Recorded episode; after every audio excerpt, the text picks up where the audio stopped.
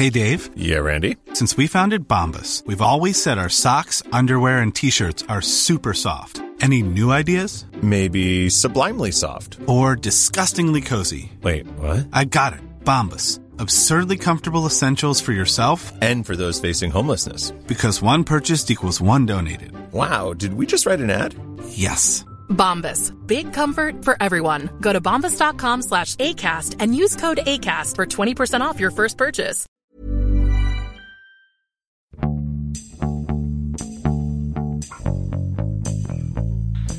欢迎收听《艺术有毒》，我是 Sammy。今天很高兴的欢迎两位新的嘉宾啊、一位是艺术行业的从业人员，也是好朋友乌娜大家好，啊、另外一位是其实是艺术家，然后诗人，也是我画廊的签约艺术家了，小动物。大家好，好，今天其实要聊的这本书呢，叫做《The Lonely City》，然后是一位英国的作家，七七年生人，所以现在四十岁左右，呃，蛮年轻的一位女性作家，叫做 Olivia Long。这本书其实是二零一六年出版的，当时出版的时候，在英文世界的反响还是很大的。如果说啊，我现在来介绍一下这篇这个这个书讲的大概是什么，呃，其实就是顾名思义，它叫做 Lonely City 嘛，就是孤独的城市。然后这本书其实已经有中文版了，但是我其实还是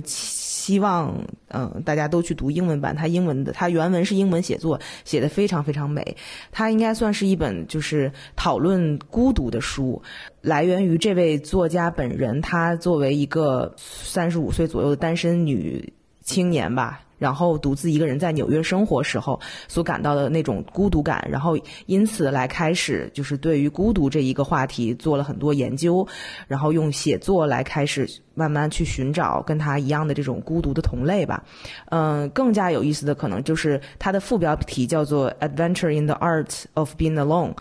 呃，所以就是他通过去寻找一些艺术家的故事和他很有共鸣的一些艺术家的故事，然后来去嗯、阐释或者是去揭露一下，说到底在城市里的孤独感是怎么一回事的。他呃是一个非虚构的写作，所以他是也是用了很长的时间去对四位美国的很有名的这种现当代艺术家呃的作品，还有他们的生平、他们背后的故事，都做了很长时间的研究和调查，然后用这个四个人的故事呢来串联起来了，可以说是一个孤独的地图吧。然后中间还穿插了很多和这些艺术家相关的人物，所以这个书里不光是只写了四位艺术家，然后在分析他们的不同的这种孤独的来源的同时，还夹杂着很多就是作者在当时作为一个外国人在纽约生活的种种的生活的片段，还有很多他的这种情感啊、描述啊什么的，所以是一本嗯，其实挺复杂，然后他想要表达的东西有很多的，嗯，这么一个一个写作吧。我是看完这本书特别特别喜欢，然后就想要去找两位。就是可以呃比较好的能用英文阅读的朋友，然后同时我又会觉得他们读了这个书会有一些共鸣的朋友，所以就找了乌娜和和小动物，然后可以一起来聊一聊。刚才我说的那个四位美国当代艺术家呢，其实他正好是在这个这本书里头分成了四个章节来讲他们的生平故事。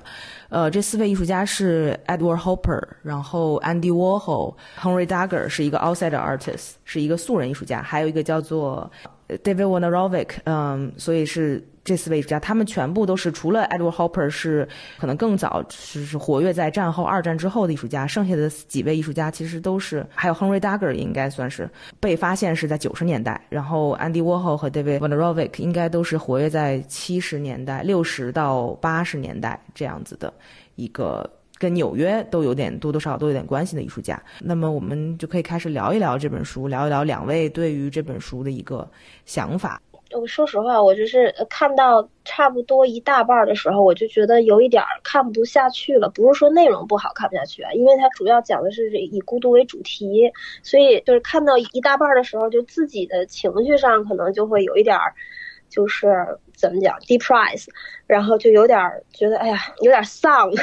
所以就是需要缓一缓，然后再看，因为确实是他讲的，包括这个选的几位艺术家。嗯，他们也都是在这种很孤独或者非常挣扎的一个个人的一个情况和状况里头，就是很多人都是在这种状态里头，然后进行创作，或者他人生大部分的经历是给他们是把他们陷入在这种状态里，包括他们的作品啊什么的这种，所以就是你整个你在读的时候，这个过程中你就会陷入到这种情绪里头去。没错，我完全同意，因为我看前半本，我其实也是分两部分，就是基本上是前半本是一一口气在看的，然后中间停了很长时间，然后后半本又一口气看完。前半本看完的时候，我看前半本的时候，我连续做了一个星期的梦，就是因为都是睡觉之前看，看的时候梦中就会在梦到自己是有多么的孤独，就是把它里面的很多对于孤独的描述的那种情感的文字，好像都变到梦里头去了。然后，而且我看到前面两个 chapter 的时候。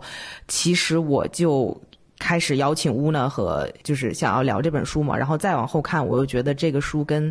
艺术家肖汉秋就是非常非常契合。我觉得你们都很适合去，可能会有一些自己的这种想法，对于孤独感这个这个话题。所以，我我觉得，嗯，我很同意 Sammy 的，因为当我去阅读这本书的时候，嗯，我就会带着一个就是孤独者的心态去阅读。其实孤独是一个特别个人的一件事情，然后我觉得作者，我我觉得这本也特别好，因为我觉得他即便是这样一个我觉得具有一个艺术评论特性的，就也不是艺术评论吧，就是类似讨论艺术，呃人文，然后带入嗯孤独的讨论的这种内容内容的这种书里面，但是我觉得它还是一个嗯特别个人的东西，因为我觉得孤独也是一个特别个人的。嗯，而且其实一六年出这本书的时候，我就我就知道，他当时虽然反响很大，我但是我我我也知道他是讲了，就是串联了四位，呃，美国的很有名的艺术家嘛。但是我一直以为它是一个虚构的小说的那种方式，但没想到它是一个非虚构，就是他采访了人，然后做了很多研究，去翻看了他们所有的日记，然后看了很多他们的关于他们的纪录片，去图书馆也好，去美术馆也好，去找到了特别特别珍贵的一些材料，然后才去。把他们写出来，嗯，我觉得这种写作方式，这种非虚构的这种写作方式，这样子把这些艺术家串联起来，是一个其实是一个蛮新鲜的，就是不是很多人都都都做的这么一种一种方式，我觉得特别有意思，而且它里面有很多发现，其实都是他很一手的，他第一次有的，它不是一个很二手的这种信息来源，嗯，就比如说包括 Henry Dagger 啊，像这种 outsider。outsider 就是素人艺术家，等等，我就觉得也许我们可以就是回到每个艺术家是怎么回事开始，就是他最开始讲的是 Edward Hopper，那可能大家对于 Edward Hopper，对他的官方翻译啊，爱德华霍普，他的中文的官方翻译，然后霍普他的有成名的那个作品，其实大家都比较知道，就是那个叫 Nighthawks 是吧？呃，夜行者，夜游者，我以为他翻译成夜猫子，嗯。夜游者，一九四二年的那个，嗯，对，嗯，然后呃，那个作品是特别有名。我来叙述一下，就是它其实就是一个好像是在一个呃街边，然后看到一个透明的玻璃里面是一个酒吧，然后在酒吧里头有男男女女在那边喝酒，然后这个玻璃是一个完全透明，然后呃这个室内的这个场景是打得很亮的。然后它整个的这个氛围是，就是非常非常，我觉得很有剧场感的这么一个东西。别人如果说把 Edward Hopper 跟孤独联系起来，我觉得是好像很顺理成章的。就光从他的画面来看，就是有很强的一种孤独感。然后，但是 Edward Hopper 到底是他的背景是什么？我不知道乌娜可不可以聊一聊。嗯，好，我这里大概就是说一下吧。他，嗯，Edward Hopper 他是一一八八二年生人，然后他是是生于纽约，然后其实是在一个小康家庭长大的，然后他父母应该是都有荷兰血统，然后呢，好像是他的母亲从娘家那边就是呃就是获得一些比较丰厚的遗产还是什么的，就是给这两个孩子呢。呃，都接受过教育，是他和他的姐姐应该是是上过那个私立和公立学校的，所以就是，嗯，应该还是接受了挺良好的教育。然后他的父亲也是说是一个就是性格性格很温和的一个人，就是应该说是在一个比较幸福的家庭环境里成长的。然后呢，他是应该是十八岁开始接受教育，是在就是纽约艺术设计学院的一个前身，是叫帕森斯新设计学院，就纽约纽约艺术设计学院的前身，他是在那儿学习。他的后后期他的作品，我觉得是受一些，就是他学习过程中受一些，呃，法国印象派的一些老师的影响的，所以然后包括他后来就是在欧洲还往返。欧洲那么几年，最后才定居在那个曼哈顿，可能就是说这个学习这个期间，他接触过的一些教授什么的，这些人对他的影响还是挺大的。就是包括你你刚才说到他的作品啊，就是说为什么他作品都呃就是给人那么强的孤独感？我就是大概的看了一下，就他所有作品里面都会。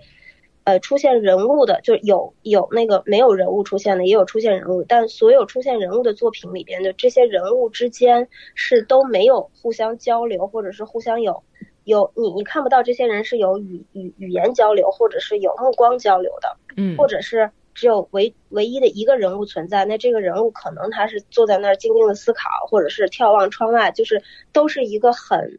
很沉静、很寂寞的这么一个状态。所以会给人以这种这种感受，然后包括，嗯，它画面里面那个颜色虽然有一些会有一些很亮的颜色，但是相对来讲一定会有画面里会有一个很暗的那么一个角落，就是它会有一个特别强烈的对比，一个明暗的对比，然后也也能把就是把这种孤独的这种就是很 lonely 的这种感觉带出来，就是说，嗯，这个怎么讲？而且好像他这个人，对吧？就是除了他画面，我觉得大家如果看到他画面的人，其实都很容易就能把他跟他的作品的这个画面跟孤独联系起来，哈。就是你刚才说的那些。然后还有就是，呃，这个作者也说了，Edward Hopper 的资料是很难找的，因为他本人是一个非常 private，不爱说话，特别 private，从就是不爱说话、不爱接受采访的这么一个人，而且每次。对，在问他什么事儿的时候，他好像总是说，就是他不想解释。嗯嗯，每次问他说为什么你的这个氛围要营造的这么孤独啊等等，他都不想解释。我觉得也挺挺有趣的吧，就可能他的人跟这个画面还是蛮一致的。嗯嗯嗯，包括他说他老婆的那一段，就是他跟他老婆结婚可能是四十多岁的吧，他老婆也是一个艺术家。嗯，对他他太太应该是那个 Robert 亨利的学生。然后，但他们就是，其实他们两个人性格是非常相反的。他是，呃，就是特别，呃，就是个子又高，然后又内向，然后害羞，特别安静。然后他太太是，就是很娇长，就是呃个子很矮小，然后又又很外向，善于交际那么一个人。以后他太太就是，呃，类似于充当了一个他经纪人的角色，就是去帮他打理他对外社，呃，就是怎么讲社交。和对外的这些这些事物吧，这都他太太在说。对，而且我看那个吴娜，你昨天也发了一个微博，就是在这本书里，你记得特别清楚的那段。嗯，那个是，呃，我当时是这这这个章节是在书里头有的，就是当年 Edward Hopper 他其实他跟他太太就是过世还相差的时间挺近的，就他死后大概十个月，他太太就也去世了。但是他去世以后，他太太就是遵从他的遗愿，把他所有的作品捐献给惠特尼美术馆。然后，因为他太太也是个艺术家，他太太在捐作品的时候，就把他太太自己个人的，就是也是就是夫妻俩所有的作品都捐给惠特尼美术馆了。但是在就是嗯呃，应该是十个月以后，他太太也过世了嘛。然后就是说，在之后的就是数年里，惠特尼美术馆把他太太所有的作品全都扔掉了。我觉得就是也是当时就是对女性艺术家的这种。不重视吧？可能在那个年代这么不尊重，对女性 没有那么高的地位。不，我觉得不只是女性艺术家。所以我觉得这书里有好多挺有意思的细节，就是我们可能每个人记的这个片段都不太一样，但是我觉得你摘出来的这一个小细节还是挺有意思的，因为那个时候正好是美国的六十年代嘛。对，所以还是很多就是女性运动正在崛起。呃，书里虽然讲了四个艺术家，但是其实对于每个人的研究的比重还是。不一样，Edward Hopper 可能稍微他觉得大家比较容易理解，就光从他的视觉语言上来说，那就是讲的就没有那么多。但是 Andy Warhol 啊，然后后边的三位艺术家其实讲的更多一点儿。之后的那个章节是是讲 Andy Warhol 对吧？对，Andy Warhol 应该是就是这四位艺术家里最有名的了，波普教父。对，应该是就是我们就是普通呃在大众的意识里头，Andy Warhol 应该是就大家都了解都知道的一个艺术家。是，同时是艺术家，然后也是个导演和制片人，就是说他除了我们比较熟知的，就是他的版画的艺术，还有就是呃，就像那个罐头，呃，那个系列，包括玛丽莲梦露啊、猫王啊这些形象，他也拍过一些就是像短片这类的。呃，其实我觉得可能从我们现在看，就是 video arts 这种这种形式吧，但那个时候可能是叫叫叫做电影什么的。对，然后对于安迪沃霍，我觉得也是，它里面说了很多，就是跟安迪沃霍相关的人。嗯嗯。然后其实就是因为我们大家，我觉得可能听众也对安迪沃霍都都已经非常熟悉了，而且把安迪沃霍跟孤独这件事情联系起来，也我自己也觉得是挺自然而然的一件事儿，就是因为他其实就是一个行为或者是他的举止，其实是挺 awkward，就是就感觉很。你知道吗？就是很很尴尬，就干什么事情都觉得有一点不太自然的这么一个人。我觉得他内心是一个非常孤独的不。虽然说他做的这个 The Factory 有多么多么的每天都是像过 party 一样，二十四小时的 party 来多少多少人，但是我相信说安迪沃霍是一个内心孤独的人，是嗯，从他的作品当中都能看得出来的。嗯，我觉得他是一个特别挣扎的一个人。嗯，就是你看他身边聚集着这么多人，就是在他工作室的 factory，就是每天有那么多人，但其实他是，嗯，他又想和别人交流，但是他又惧怕和别人交流的一个人。就我觉得他是，我觉得可能如果是他出现在我面前，就是我在他那个时代的话，我觉得他可能就是一个巨大的 party 里边特别热闹，都是人，但他可能就是就站在角落里不和别人说话，但是他在观察每一个人那么人，就是他又想，嗯。就是融入到这里头来，但是他又不知道如何去进入到这个这个氛围或者这种社交场合里头来，然后他又怎么讲？他又是这个这个 party 的发起人，就是很很纠结、很挣扎的一个人。没错，而且他又是那种，他总是说他不想说自己嘛，他对所有人都感兴趣，他对其他人的任何故事，他对。就是街边的流浪汉的故事都很感兴趣，但是他就是不想说自己，这是也是一个他特别大性格特点。还有就是这里面还聊聊到了一个，就是安迪沃霍用所谓的 technology，就这个科技怎么跟呃跟人的就是正常的这种 physical，就是身体物理性的接触当中增加了一个屏障，就是他可能拿着那个摄像机嘛。到处去拍人，他在跟人说话的时候，他都拿着一个摄像机，那么拍来拍去的，就等于是在人跟人的交流之间增加了这么一个屏障，让他自己感觉到有这个机器之后，让他感觉到更舒适，能有一种安全感。然后这个我也，对对对，那个机器让他更有安全感，我觉得这个也是。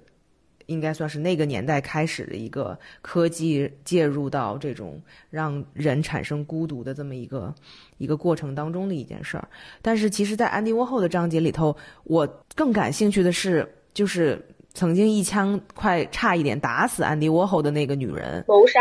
谋杀未遂啊，谋谋杀未遂，就是叫什么 Valerie Sol Solanas 的那个艺术家，嗯。所以，Valerie，我觉得他是一个特别有意思的人。其实我之前对他知道的不多，但是因为这个就是这个孤独的这本书介绍的他，然后说了他很多生平，就他从小身世很悲悲惨啊，然后他怎么就很小就生了孩子，最后孩子他都不要，然后又跟不同的人在不同地方生活呀，然后又。反正就是被强奸啊，等等等等，然后又觉得自己是一个很有名的或者是很有才华的作家，写了一本叫《Scum Manifesto》，是一本非常极端女权的这么一本书吧。然后又找找找安迪沃霍想要出版，最后安迪沃霍可能没有理他，然后他就反正肯定也是各种精神状况都不是很好，最后拿一把枪差一点把安迪沃霍打死。嗯，就这个女人的一些，她的一些精神状态和她的这种生平，我觉得也是特别有意思的。而且因为这本书，我也 下单了那个《Scum Manifesto 》，因为那个书里也说了，这个是一个极端女权的书，然后这里面讲的事情都是说，这个世界上的一切罪都是男人的。对对对，我觉得就。很，我特别想看一下他到底他那本书他到底里面说了什么。那本书我去查了一下，他那个缩写叫 Society for Cutting Up Men，就 S C U M 哦，缩写。哦，Scum 是这个意思。对对，嗯，就是，但是后来说他被那个他他那个朝安迪沃霍开枪，然后后来他自己向警方报案自首以后，就被控企图谋杀，然后还还说他就是藏非法藏有枪支，当时就是说给他诊断为偏狂型精神分裂，就是特别嗯，就是特别激进吧，就是激进应该叫什么激进女性主义。挺逗的是，就是嗯，安迪沃霍被刺杀之后，第二天好像之后的新闻就报道说是一个说安迪沃霍被一个女性女演员开枪那个呃刺杀，然后后来他自己还出来特意说说我不是女演员，我是一个作家。啊、对。对，还特特别逗，而且他在里面还说了很多。他后来是被放出来了吧？然后在街边，然后怎么又流浪，然后所有人又都不理他，嗯没有人给他任何帮助，所有人都躲着他。嗯嗯然后他呃被放出来之后，他还每天不停的给安迪沃霍打电话，然后 安迪沃霍也因为这件事情非常 害怕。嗯，怎么说呢？就是非常非常非常害怕惊吓，然后他可能后边的那几年当中，都一直活在这种惊恐当中。是好像说是，嗯，是说他还要再做一次同样的事，然后这个安迪沃霍就非常恐惧的那段时间。嗯，是，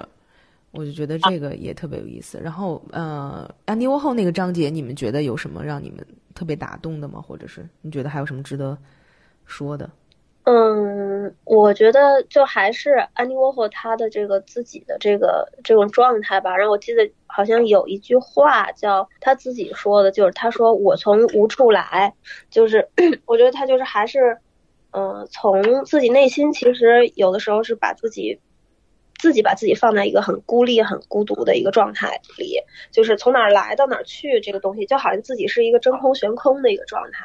然后他还是这样吧，我觉得就是与他害怕与人交流，然后躲避社交，然后又又向往社交。对，所以我觉得在这本书里，其艾沃 Hopper 和安迪沃霍的这种所谓的孤独的身份，是一个更加嗯显而易见的。嗯嗯在艺术家当中，起码嗯对吧？嗯，就是那个嗯 e r a Hopper 呢，我觉得还有一一还有一点就是，我反而可能是因为是女性的原因，我觉得就是。我关注了一下，就是他和他妻子的这种状态。我觉得其实相反，我觉得他妻子应该也是一个非常感到非常孤独的一个人。虽然他们两个就是到后来一直嗯结婚以后，到最后就是离开人世都是相伴在一起的，但是他妻子其实是为了他，为了她丈夫，其实就搁浅了自己的事业，其实一直都对就等于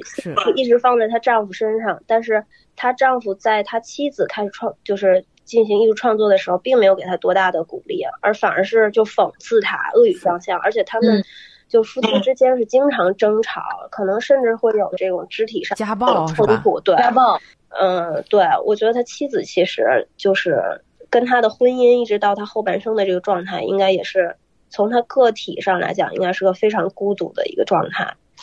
而且那个时候，对于可能二战后的这个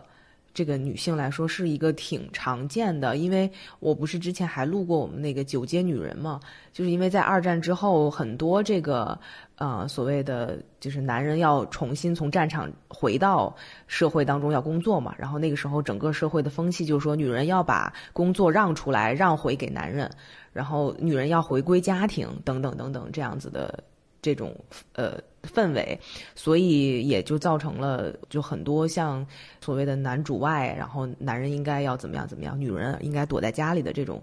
这种社会的 social norm 吧，是很常见的。嗯，所以在那个年代，确实女人是非常非常不容易的。当然，我觉得这一部分呢，这个作者没有没有真正打开去展开去说，也其实也是因为确实艾沃 Hopper 的老老婆不是很有名的一个人，那对于他的文献资料啊等等，嗯、都很难找，嗯，所以我现在在纽约，我前两天，呃，就是第一站是去就是去的惠特尼美术馆，然后当时在那儿就是就直接看到那个 Edward Hopper 作品的时候，我还在想说他太太作品会是什么样子，但是很可惜就都看不到了，所有的都捐了，然后所有的也都被扔了。我觉得就是嗯 Edward Hopper 和他的妻子之间的关系，还让我去思考一点，就是因为 Edward Hopper 的很多的模特儿都是是让让他的妻子去就是改装，或者是他妻子的身体比例变换，但是我觉得就他们两个在感情中呢，就是因为在书里也写到，然后在资料中也可以查，他们的感情就是非常的呃不是非常和谐，但是我觉得作为他的一个所谓的 muse。一直存在在他的作品中，嗯但是我觉得就是他们的关系到底是什么呢？就是那是非常未知的。然后我觉得就像乌娜说，乔也进行艺术创作，但是 Edward Hooper 一直是嗯对他的创作进行一种非常非人道的诋毁，然后就真的是强烈的就抑制 他的妻子进行一种创作。所以我觉得就是在两性关系中，当我们寻找孤独和不不孤独之间的这个这个界限的时候，其实非常难以呃界定，因为当就是我们看到他们两个作品的时候，我们都会想到，哦，这个男人在一直在描绘他的妻子，但是他最爱的人真正他的妻子吗？他的妻子是否是孤独的？我觉得这个是一个疑问。就是我觉得艾 Edward Hooper 可能一直是在描绘着其他的女人，甚至不是他的妻子，就是会让他的妻子越发的孤独，越发的隔绝。嗯但是实际上在我们后人看来，所有的人都是他的妻子，所以我觉得这个是一个特别有意思的现象。没错，而且我觉得就是因因为这个这个作家他是希望自己写的是非虚构，然后希望是基于所有的史料来写东西，所以他没有办法做猜测。嗯嗯，你明白我意思吗？但是我觉得你的这种猜测是很很成立的。好，我们要不要继续往下说？，OK，好，所以 David Ronovarich 应该是怎么说呢？他是他是五四年生人，然后他的生命其实蛮短暂的，他九二年就去世了。然后他是一直生活在纽约的这么一位艺术家，他去世的时候才三十七岁，好像。嗯，他的这个创作媒介涵盖的还是挺。挺广泛的，有绘画，然后有摄影，然后有呃电影、影像，然后还有装置等等。然后它的这个主题基本上都是跟身体、跟性、跟同性身份等等相关的。嗯，就是这是非常非常简单的、粗略的介绍。然后他，我我我在咱们刚才录之前，我才在 YouTube 上看到了，一八年的时候，他就在惠特尼美术馆有一个大型的回顾展，然后有人去去拍，然后大概来就是。看一下这个，走了一下这个展览里是什么样子的，基本上就是跟我刚才说的那几个主题是相关的。然后其实这里面我最不了解的艺术家是他，我并不太知道。在看这本书之前，我对他的了解特别特别少，我只知道有一张最有名的照片是别人拍的他，就是很瘦长的一个美国男人的形象，然后就是他自己啊，然后长长的瘦瘦的脸，然后他的嘴是用那个 stitch 用线缝起来的。就是禁言的那种感觉，就是他的其他作品我完全不知道，都是看了这本书以后才知道的。然后他比较有趣的是，他的身世就是应该算是非常非常的苦，就是从小爸又不要，妈又不要的，然后这种呃，就很小的时候爸妈就离婚了，然后爸又带着他怎么样怎么样的，他的叫什么姐妹几个人，三个人吧好像，然后从小他从小的时候就受他爸的虐待，嗯、然后十七岁的时候可能跑出来，然后呃想要去找他们的妈妈，他们那时候在好像是在纽约的那种黄页上找到了他妈妈的电话，然后跟他妈约在了 Matt 还是 MoMA，好像是 Matt 对，在 Matt 见面，然后那是他第一次。就是接触到艺术，然后也是从那个时候开始决定要走艺术这条路。但是其实他妈也并没有对他们几个孩子有多么上心，呃，也没有想要给他们多么好的照顾，所以他之后基本上都处于一个半流浪的状态，然后天天就是在外面，可能就是呃被。被各种人睡啊，然后自己可能被各种纽约就是莫名其妙的男人带回家，然后、做各种奇怪的事情啊等等，然后包括那个时候在他成长的这个呃六七十年代吧，其实同性身份这件事情还是一个比较禁忌的话题，或者是大家还是很害怕出柜的。里面也有很多描述，就是说他如何害怕自己的家里人发现他跟他妈妈的朋友的儿子怎么样。可能就是就是做爱啦，或者怎么样的，有这个有有这样的一个描述，所以在七十年代那个时候，可能对于同性身份的时候才刚刚开始，因为那个时候所谓的 Stonewall Riots 叫什么石墙暴动，才开始对于这个同性恋的这种接受度才开始。更广一点，所以在那之前，我觉得他都是处于在一个非常封闭、自我封闭，然后也很怕社会去对他有任何的这种呃很 judgmental 的，就是这种判断。嗯，所以他应该是处于在一个非常纠结，然后从小到大就一直是受家暴，然后虐待，然后性侵，就是感觉不幸一直在眷顾着他，他的这么一个一个很复杂的艺术家。对，嗯，所以我觉得他的生生平是很非常非常苦的。然后他其实出名还蛮早的，就是好像很早的时候，他的这些作品就受到了一些认可。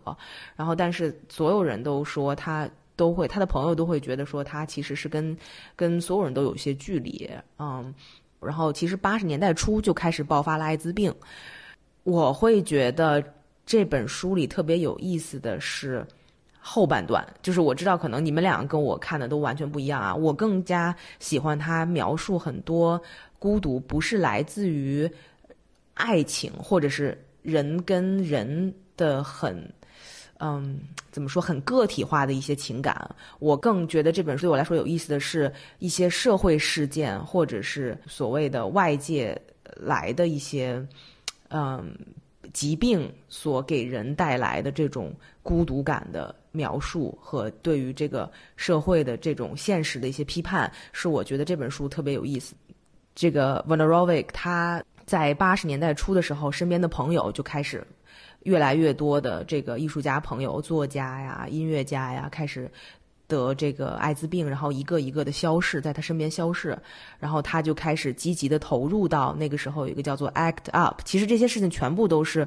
我看这本书才知道的，在这之前我是对于呃八九十年代艾滋病这个运动，包括这个疾病对纽约城市带来的所有的影响，我一概不知。是因为这本书才让我有一些了解，然后我觉得特别特别有趣。就哦，对我我说我之前也是对这些没有那么了解，但这本书里头就是这个艾滋病这个广泛在纽约爆发的这个这个时期的事件，包括细节，它描写的比较多，也是通过看完这本书才明才才了解的。对，而且我觉得这本书比较有意思的就是。比较好是，他把很多东西串联起来。如果单独的一个东西写成一本书，我是不会去看的。比如说很多关于艾滋病和或者同性呃恋话题的这种书籍，我是不会专门去找来去看的。但正好因为这本书，让我对这些东西都有了一些理解和一些一些一些常识吧，可以说是。所以我觉得很有意思。然后它里面大量的描述了，就是当时的这种艾滋病在这个纽约城市爆发蔓延的时候，这个。这个社会上的所有的人呐、机构啊、媒体啊，甚至政府啊，对于艾滋病的这些患者都是多么多么的不友好。然后呢，就等于是外界自然而然的把你们切断了，把你们放在，就是把这些艾滋病患者都放在了一个孤岛上，让他们自生自灭。然后，这种孤独感，我觉得是跟前面。就是这个作家本身在聊他自己失恋以后的孤独感，和 Edward Hopper 的孤独感、安迪沃霍的孤独感都完全不同的。那个是来自于外界要把你完全切断的那种孤独，我觉得是是怎么说呢？是更加的无力。我会觉得非常非常被动。然后里面有一个我觉得让我印象特别深刻的，我不知道你们有没有注意到，就是他在说他们在参加那个 ACT UP，就是等于算是一个呃艾滋病小组这种这种运动组织的时候，他们在九九十年代初吧，然后去华盛顿游行的时候，他们就把所有最爱的人的骨灰撒在了他们那个国会呃外面的草坪上。然后我觉得是非常激进，然后我也能想象当时的那种无力的，在做最后一点的那种努力，就是希望大家、希望政府、希望社会、希望舆论、希望媒体可以来帮我们，而不是把我们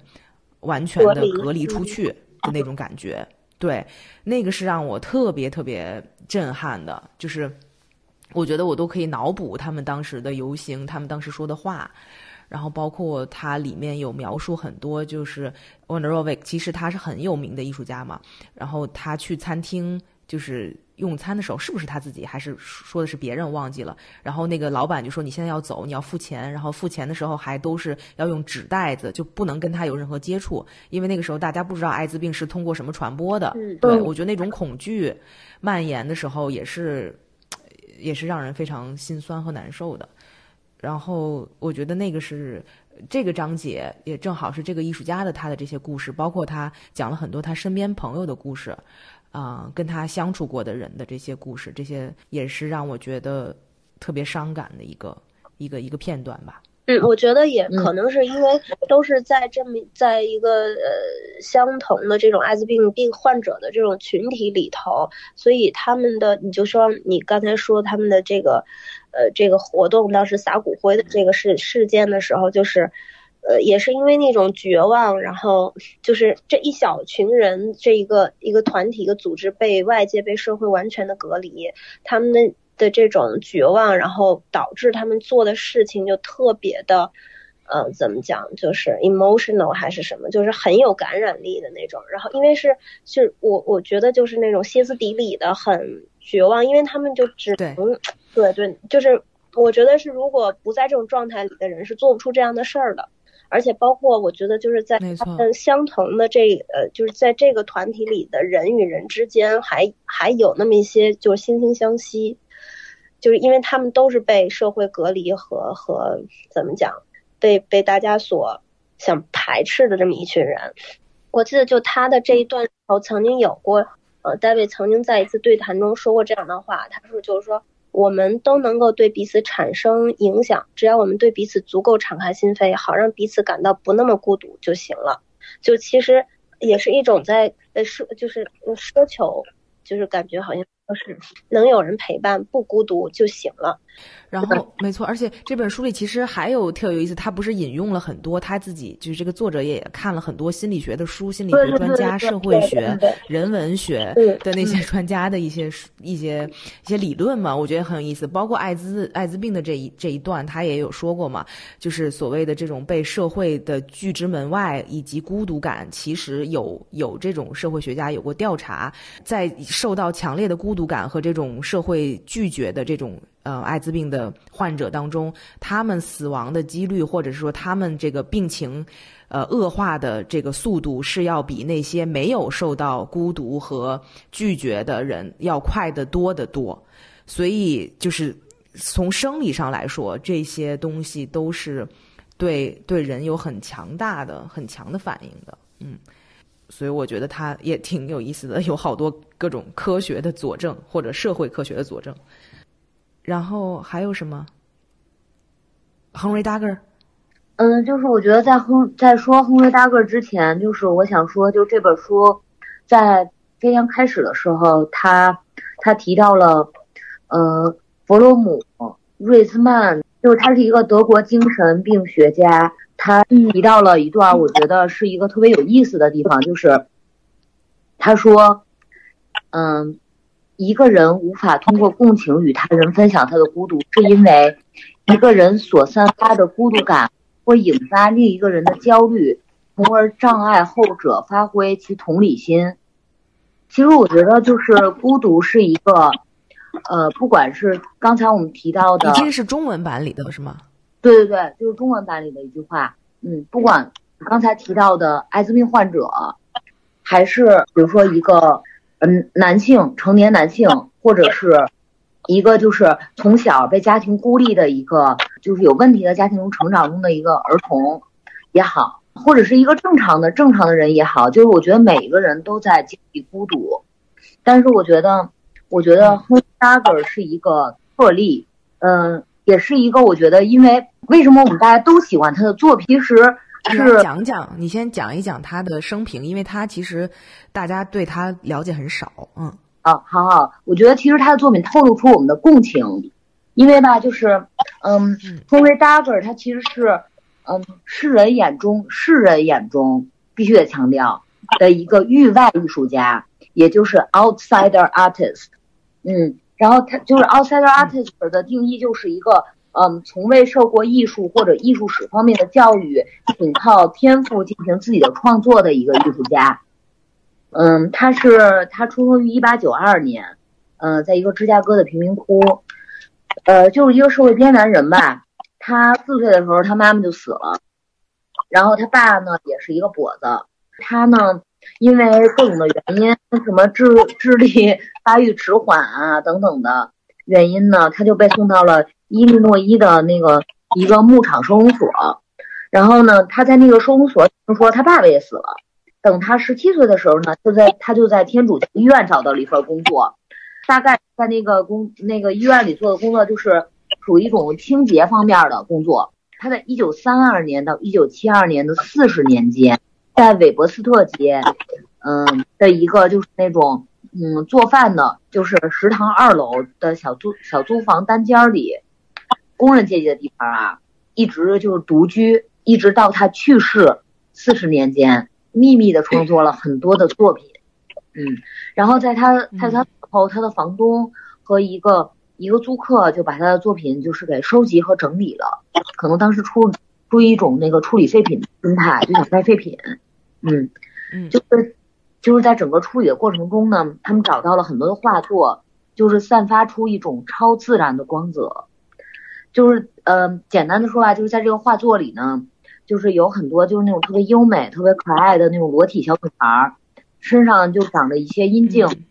然后在那种。呃呃，特别优美的景色里边玩耍，然后很多都是长卷，玩耍嬉戏，有很多童话的元素，嗯。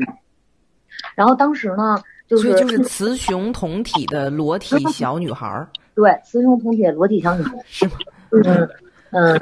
就是。然后当时呢，那个嗯，很多当时的艺术家就已经就意识到这些作品的价值。嗯，然后就是最后呢，他们就去就去梳理 Dagger 的作品，就发现，嗯，他的家里有超过三百幅的绘画和上千页的手写手稿，就是小说。嗯，大部分呢是 发生在一个有延续性的世界里，就是它的那个延续性，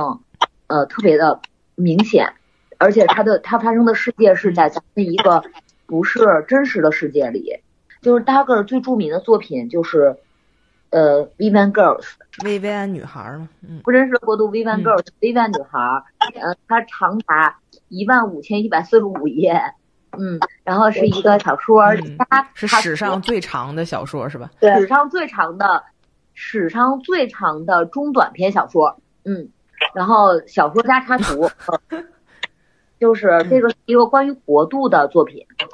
然后就是这个国这个作品呢，发生在一个虚构的星球上。然后我们的星球，咱们的星球啊，是这个虚构星球的卫星。然后在这 在这个星球上呢，就是产生，就有一场呃针对儿童的奴役战争。但是儿童所扮演的角色呢，特别特别重要，就是因为这个其中的儿童的最重要角色是七个幼女，就这个 v i v a n Girls，他们就是与邪恶的格兰丁尼亚人做对抗，嗯。然后呢，他们都是赤身裸体，然后同时拥有男性的生殖器官。嗯，我觉得就是 V One Girls 呢，他们就特别的厉害，然后他们有无穷的适应能力，然后而且就是男雌雄同体嘛，有有点像漫画里的女英雄，就是他们可以承受任何限度的暴力，而且并且从每一次危险中逃脱。我觉得，嗯嗯，就是就是在这个国度无止境的残暴之地呢。就这些小女孩就会被进行各种的，就是屠杀呀，什么十字架上折磨死、开肠破肚，什么对，行刑的都是成年男子，嗯，然后这个就是他的一一幅成名作，嗯，然后我觉得就是这个作者吧，就是让我觉得特别有意思的一个地方就是，嗯，他也会去想，就是大家个创作这些作品，他到底意图是什么？因为很多人会去试图解释这些，但是他他就是他想找一个源头的，嗯。就是源头的 source 吧，就是 Dagger 为什么做这些作品，然后他就发现那个 Dagger 写了一本回忆录，从未被出版过，叫《我的一生》，是不是现在出版了？出版了吗？我的一生没有，不是 My Life 没出版。对，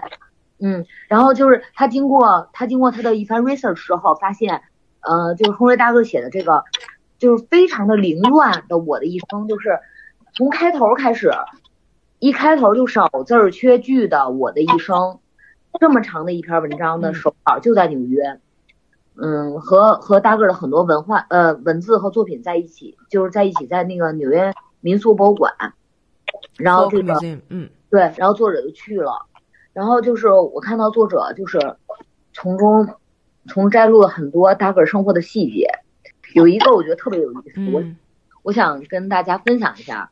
就是他说大个上学的时候是一个特别古怪的少年。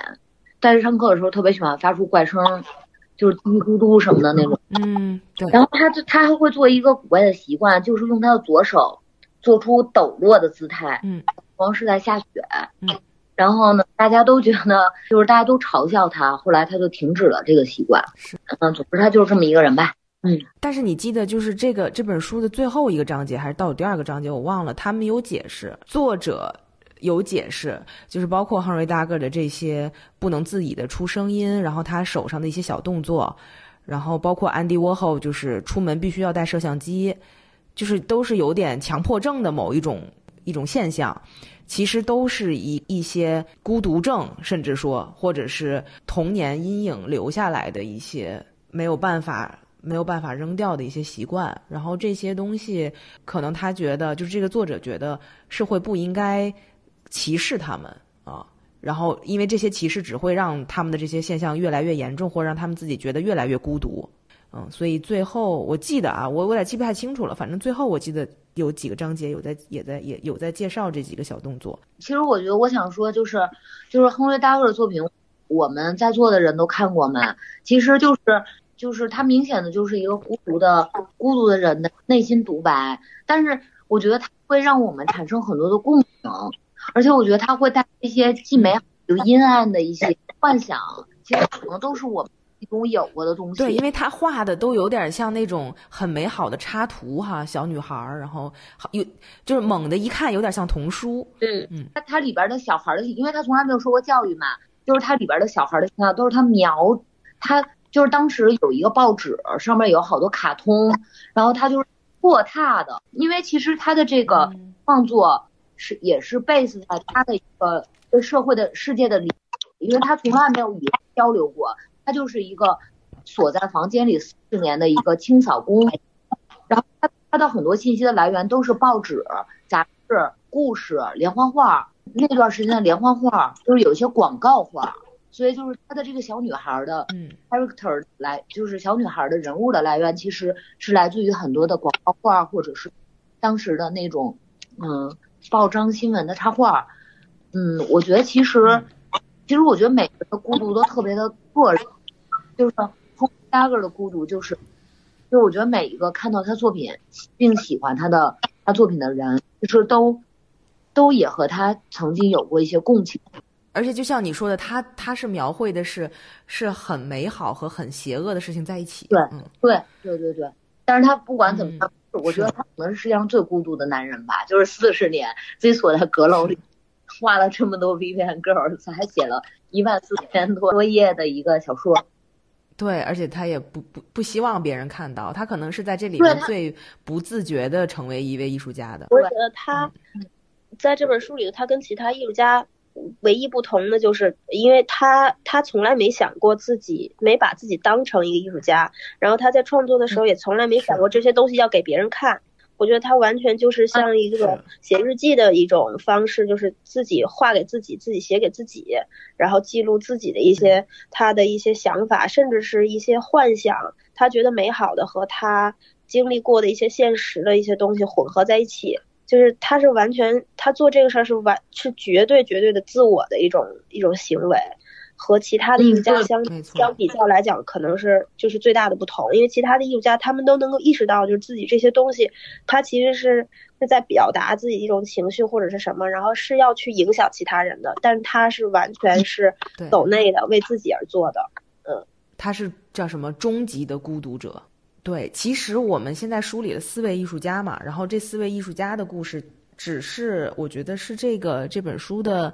嗯，一半一半多的这个讨论吧。其实这本书里除了讨论个体的，呃，关于情感，就是爱情上失落之后的这种孤独感，然后讨论了社会艾滋病患者的一些孤独感，是这个社会给给予的。然后还有一点，我不知道。嗯，你们两个人有没有看到，就是所谓的 gender difference，所谓的性别不同，对于孤独这一件事情的，嗯嗯嗯，理解。就是我觉得，就是从 Edward Hooper 这儿，我觉得就是和他的妻子这儿，我特别能够感受到，就是一种关于性别感。嗯，因为我觉得，就是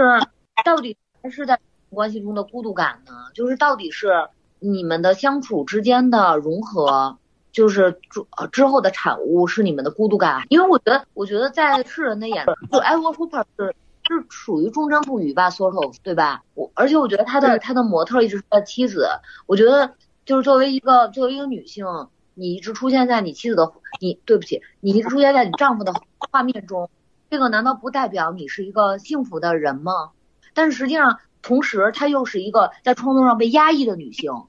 她在创作上被压抑，说明她非常的孤独，说明她在这个感情中并没有，并没有自我，并没有个性，就是，但是。同样，他又同时就是永远的出现在 Hooper 的 life 之中，然后出现在 Hooper 的作品之中。我觉得到底是孤独，对于女性来讲，对于女性来讲，特别是对于女性和呃女性创作者和男性创作者之间的关系来讲，我觉得这个是让我思考的一个，嗯，就是这个会让我去思考这，嗯，而且让我非常失望，我从来没有想到，就 Hooper 会是这样一个人，是这样一个渣男。而且，如果我们只是从很字面的，就是美术馆那种标签上来说啊，一看说哦，艾沃霍珀他所有的作品里头画的都是他老婆，哇，那他一定很爱他老婆，对吧？我们一般人的理解会是这样，嗯，对。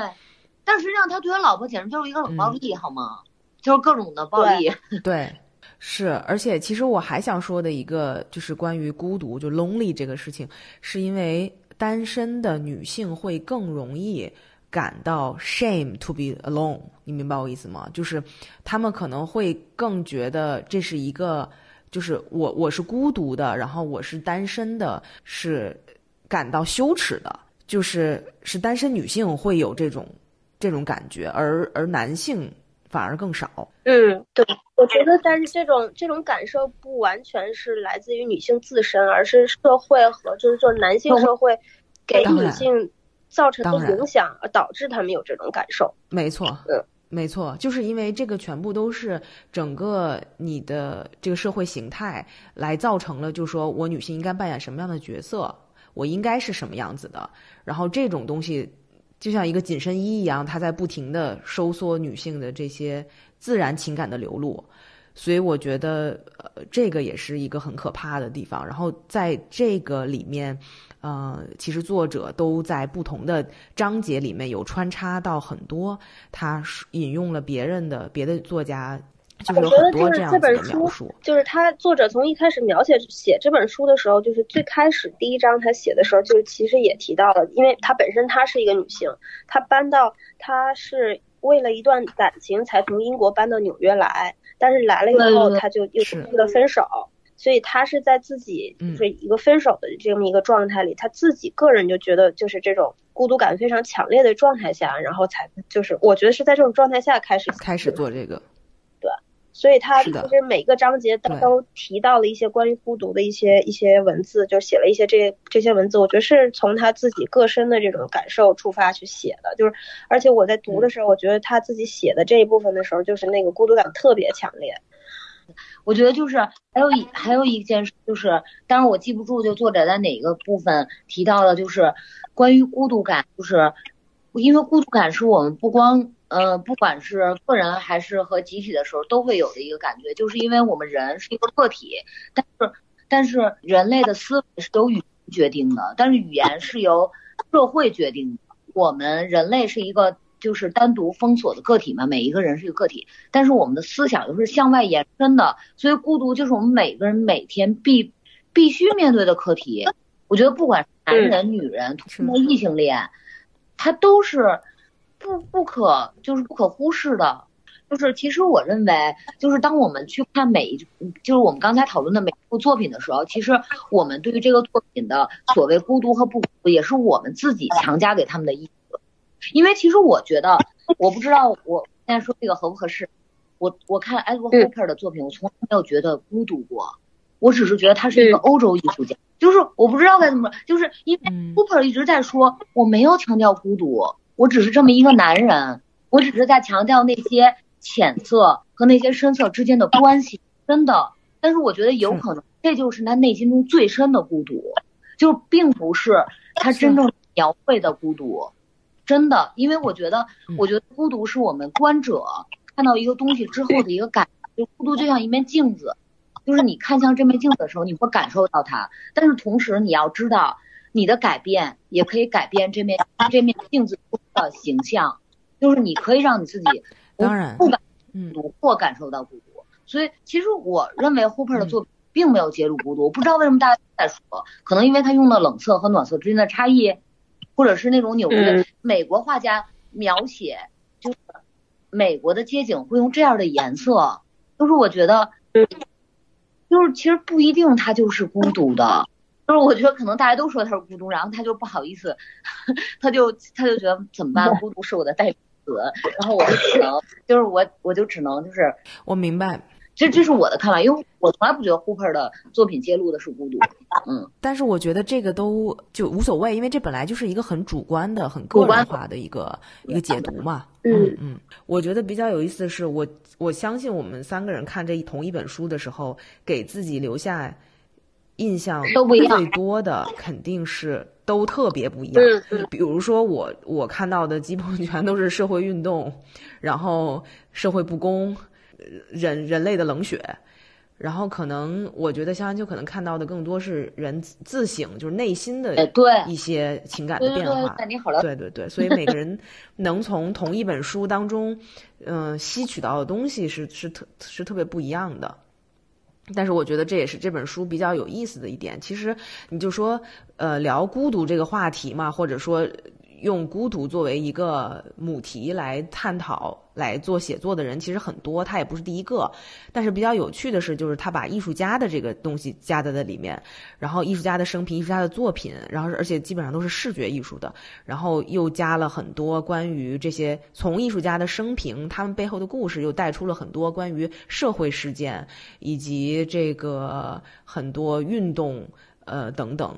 给这个孤独的这个情感带来的另外一些一些影响，我觉得都是这本书里想要说的挺挺挺多的，或者是跟别人不太一样的内容。你们最喜欢这本书的哪一哪一段？我刚才呃，我我我我再加一句啊，就是我刚才其实想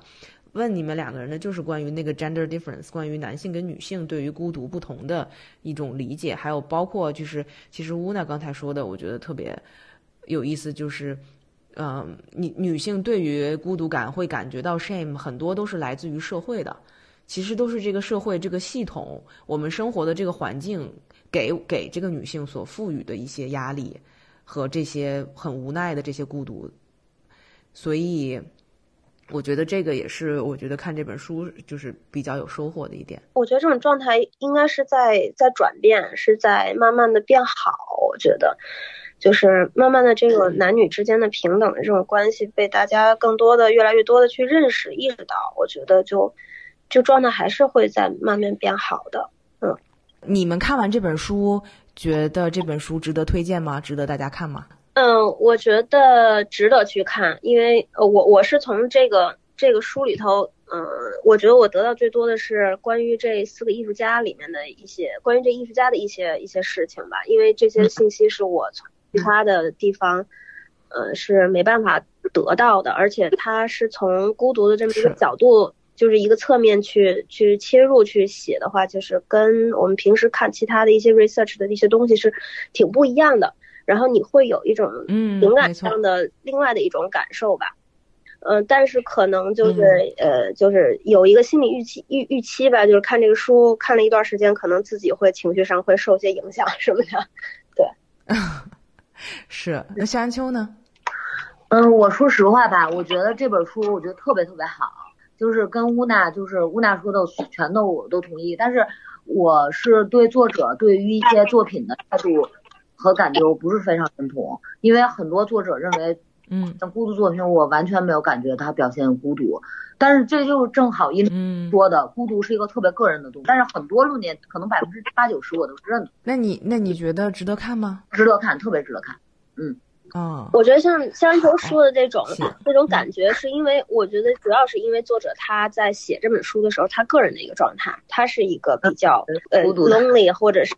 失恋的这么一个状态，对对对，所以会把整个整本书的情绪会带对对对成这样。对对对对对，挺嗯，对，我觉得他情绪渲染的确实很好，然后我主要也很喜欢他的文字，我觉得也很优美，然后他最后的结尾我也很喜欢，所以那就很感谢，然后我也特别感谢，就是夏安秋可以从就是艺术家的角度去，嗯，给我们分享一下，然后乌娜也有很多也是从从这个艺术描写当中抽出来的一些心得。然后今天我觉得就录的差不多了，那希望大家有空的话可以看看《Lonely City》，英文版应该还蛮好，网上应该还蛮好找的，因为这本书也出版了三年。然后可能最后要说的就是 Olivia Long 他，嗯，去年出了一本新书，然后他在出这本书之前，他其实已经有有两本那个非虚构的写作文学的这个作品，然后去年出版了一个叫《Crudo》，好像也出了中文版，